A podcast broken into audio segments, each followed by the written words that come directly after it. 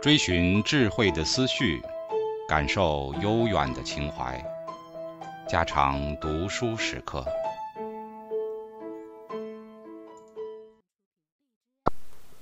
流苏愿意试试看，在某种范围内，他什么都愿意。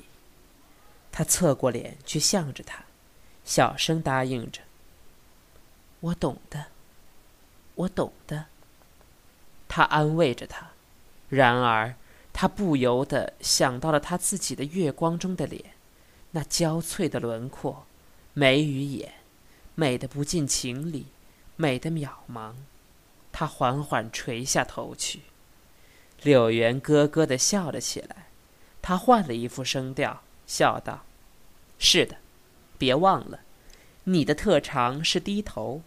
可是也有人说。”只有十来岁的女孩子们适宜于低头，适宜于低头的人，往往一来就喜欢低头，低了多年的头，颈子上也许要起皱纹的。流苏变了脸，不禁抬起手来抚摸他的脖子。柳原笑道：“别着急，你绝不会有的。待会儿回到房里去，没有人的时候，你再解开衣袖上的纽子。”看个明白。流苏不答，调转身就走。柳原追了上去，笑道：“我告诉你，为什么你保得住你的美。萨赫伊尼上次说他不敢结婚，因为印度女人一闲下来，待在家里，整天坐着就发胖了。我就说，中国女人呢，光是坐着，连发胖都不肯发胖。”因为发胖至少还需要一点精力，懒倒也有懒的好处。流苏只是不理他，他一路陪着小新，低声下气，说说笑笑。他到了旅馆里，面色方才和缓下来，两人也就各自归房安置。流苏自己忖量着，原来范柳原是讲究精神恋爱的。他倒也赞成，因为精神恋爱的结果永远是结婚，而肉体之爱往往就停顿在某一阶段，很少结婚的希望。精神恋爱只有一个毛病，在恋爱过程中，女人往往听不懂男人的话。然而那倒也没有多大关系，后来总还是结婚、找房子、置家具。雇佣人，那些事上，女人可比男人在行的多。他这么一想，今天这点小误会也就不放在心上。第二天早晨，他听徐太太屋里鸦雀无声，知道她一定起来的很晚。徐太太仿佛说过的，这里的规矩：早餐叫到屋里来吃，另外要付费。还要给小账，因此流苏决定替人家节省一点，到食堂里去。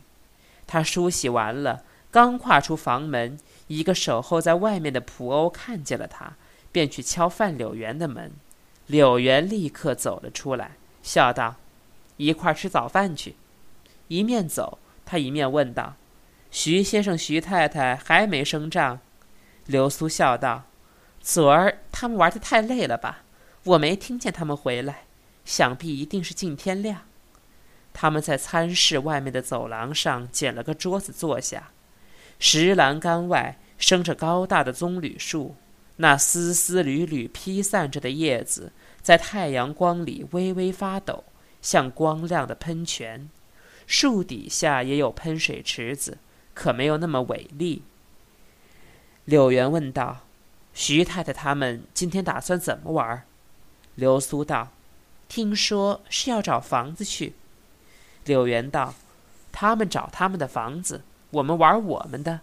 你喜欢到海滩上去，还是到城里去看看？”流苏前一天下午已经用望远镜看了看附近的海滩，红男绿女果然热闹非凡，只是行动太自由了一点儿，他不免略具戒心，因此便提议进城去。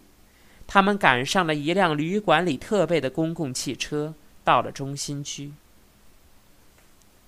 柳原带他到大带他到大中华去吃饭。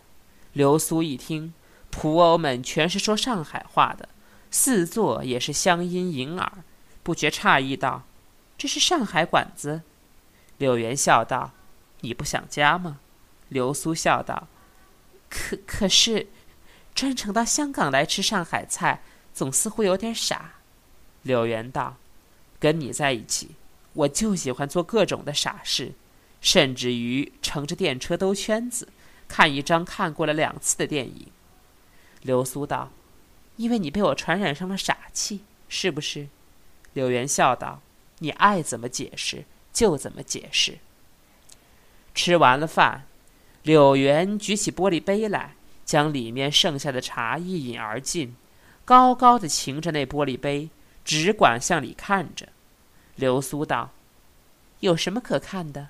也让我看看，柳原道：“你迎着亮瞧瞧，里头的景致使我想起马来的森林。”杯里的残茶向一边倾过来，绿色的茶叶粘在玻璃上，横斜有致，迎着光，看上去像一颗脆生生的芭蕉。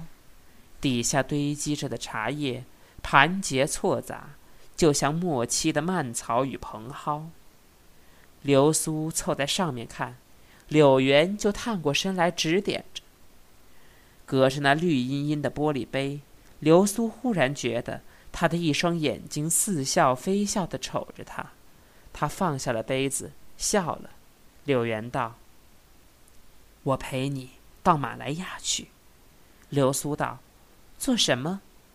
柳原道：“回到自然。”他转念一想，又道。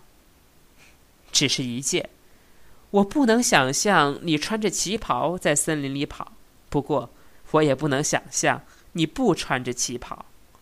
流苏连忙沉下脸来道：“少胡说。”柳原道：“我这是正经话。我第一次看见你，就觉得你不应当光着膀子穿这种时髦的长背心。不过，你也不应当穿西装，满洲的旗装也许倒合适一点。”可是线条又太硬，流苏道：“总之，人长得难看嘛，怎么打扮着也不顺眼。”柳原笑道：“别又误会了，我的意思是，你看上去不像这世界上的人。你有许多小动作，有一种 romantic 的气氛，很像唱京戏。”流苏抬起了眉毛，冷笑道：“唱戏。”我一个人也唱不成呀，我何尝爱做作？这也是逼上梁山。人家跟我耍心眼儿，我不跟人家耍心眼儿，人家还拿我当傻子呢，准得找着我欺负。柳原听了这话，倒有些黯然。他举起了空杯，试着喝了一口，又放下了，叹道：“是的，都怪我。我装惯了假，也是因为人人都对我装假。”只有对你，我说过句把真话，你听不出来。流苏道：“我又不是你肚里的蛔虫。”柳原道：“是的，都怪我。可是我的确为你费了不少的心机。在上海第一次遇见你，我想着，离开了你家里那些人，你也许会自然一点儿。好容易盼着你到了香港，现在。”我又想把你带到马来亚，到原始人的森林里去。他笑他自己，声音又哑又涩。不等笑完，他就喊仆欧拿账单来。他们付了账出来，他已经恢复原状，又开始他的上等的调情，顶文雅的一种。他每天领着他到处跑，什么都玩到了，电影。广东戏、赌场、格罗什达饭店、丝豪酒店、青鸟咖啡馆、印度绸缎庄、九龙的四川菜。晚上，他们常常出去散步，直到夜深。他自己都不能够相信，他连他的手都难得碰一碰。他总是提心吊胆，怕他突然摘下假面具，对他做冷不防的袭击。然而一天又一天的过去了，他维持着他的君子风度，他如临大敌，结果毫无动静。他起初倒觉得不安，反复下楼梯的时候踏空了一级似的，心里异常郑重。后来也就惯了。